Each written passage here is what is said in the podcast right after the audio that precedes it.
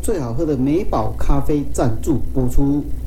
神之子二，上一集我们提到阿雄请房东太太准备祭品，祭拜他那自杀的老公。为了不让其他的人过度的恐慌，那一天除了阿雄，其他人都被支开，各自回到自己的老家。阿雄也不跟大家说明什么事，只叫大家放寒假先回家再说，清出那一间房间，好让房东太太他们办事情。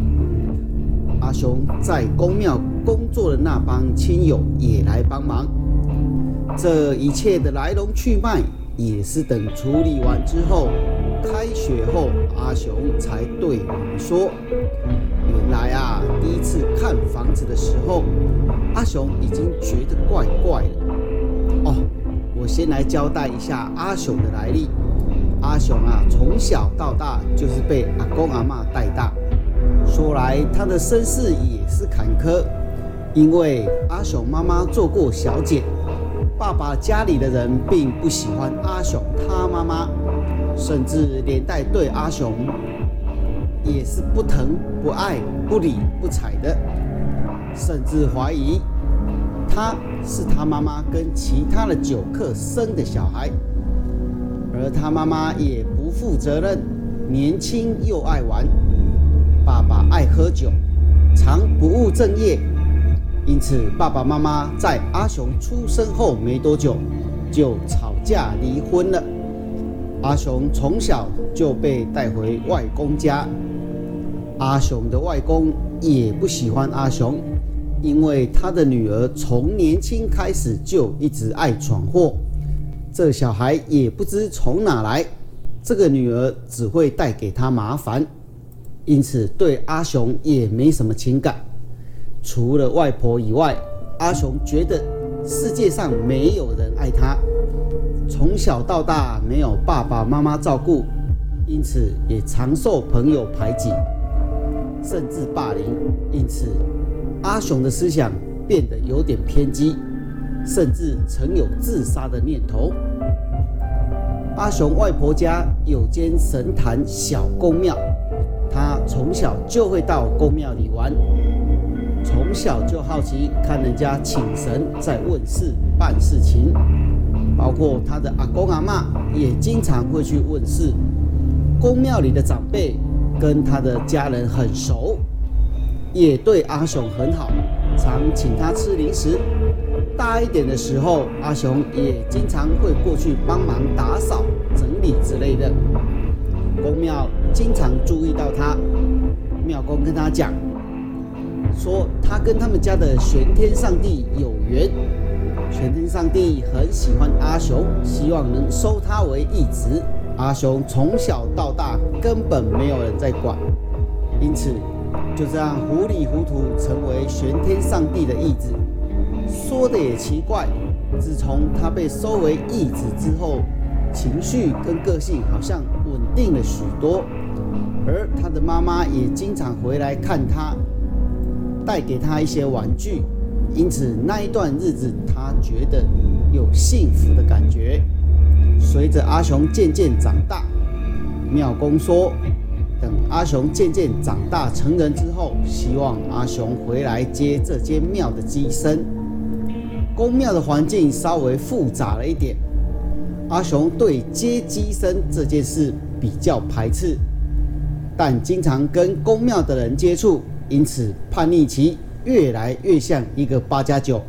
但阿雄除了偶尔飙飙车，他也不赌博，品性更除了讲脏话之外，也没什么不良嗜好，只是爱打架。只要啊有人用他的身世嘲笑他、欺负他，二话不说就是一拳上去。不过他的功课却一直都很不错。所以一直读到了大学。他对接庙机身这件事不是很在意。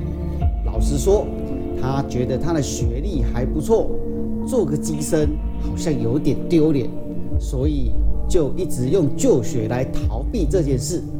妙公也不强迫他，说如果他不是真心认命的来当机身，那也是白当。总有一天呐，阿雄还是会回到这里的。回归到我们的正题，我们来说这一间房子。自从阿雄第一次去看房子，知道大家可能因为时间紧迫，所以不得不得租下这间房子。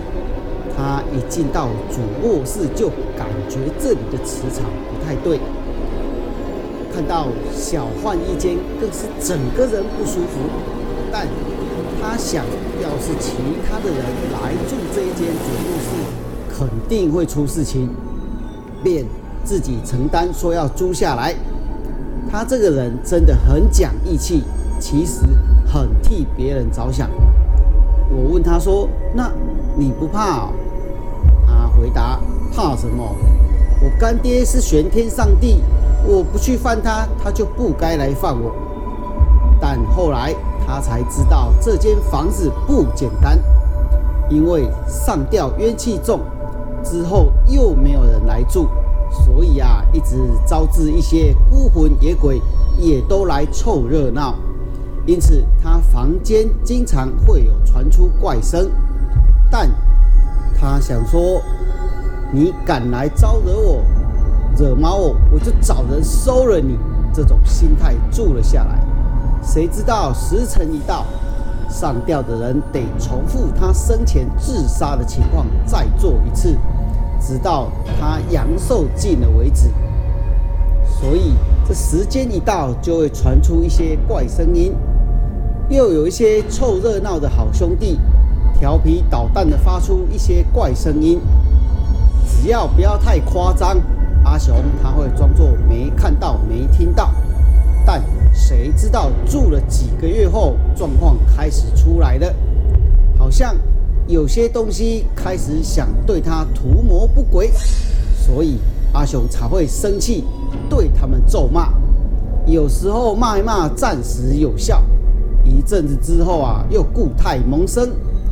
这一次啊，是惹得阿雄非常的生气，才会发生第一集开头的彪骂：“呛，再乱搞就找人收了你，并露出他干爹的护身符。”并用他知道的保身方法念念简单的符咒，阿雄开始感觉这间房间好像开始不平静，好像有些事情要发生了，才会先回家问神，也才会千交代万交代不准进入他的房间，不然谁知道会发生什么事情呢？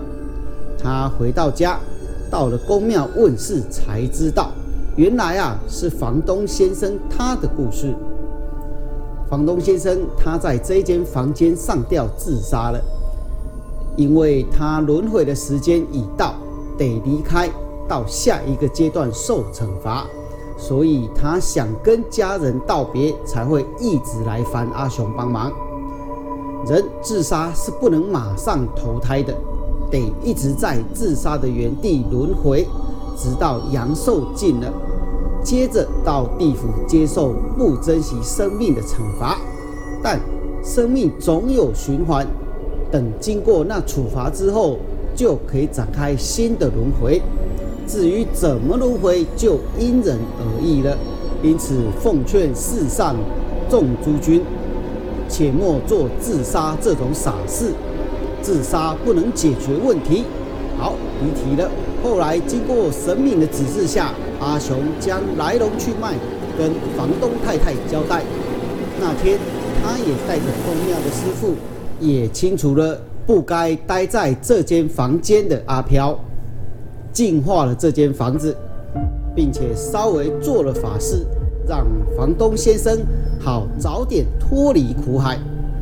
房东太太当天祭拜完，也说明她不再怨恨她老公用自私的方式处理事情。这说也奇怪，经过那一次之后，再到阿雄的房间，好像整间不再那么的阴暗，也不再有阴寒的感觉，整间房子给人感觉不一样了，好像比较有了朝气。不知道是心理作用还是真的如此。最后还是要再奉劝诸君：自杀不能解决问题，千万不要用那一种最傻的方式处理事情。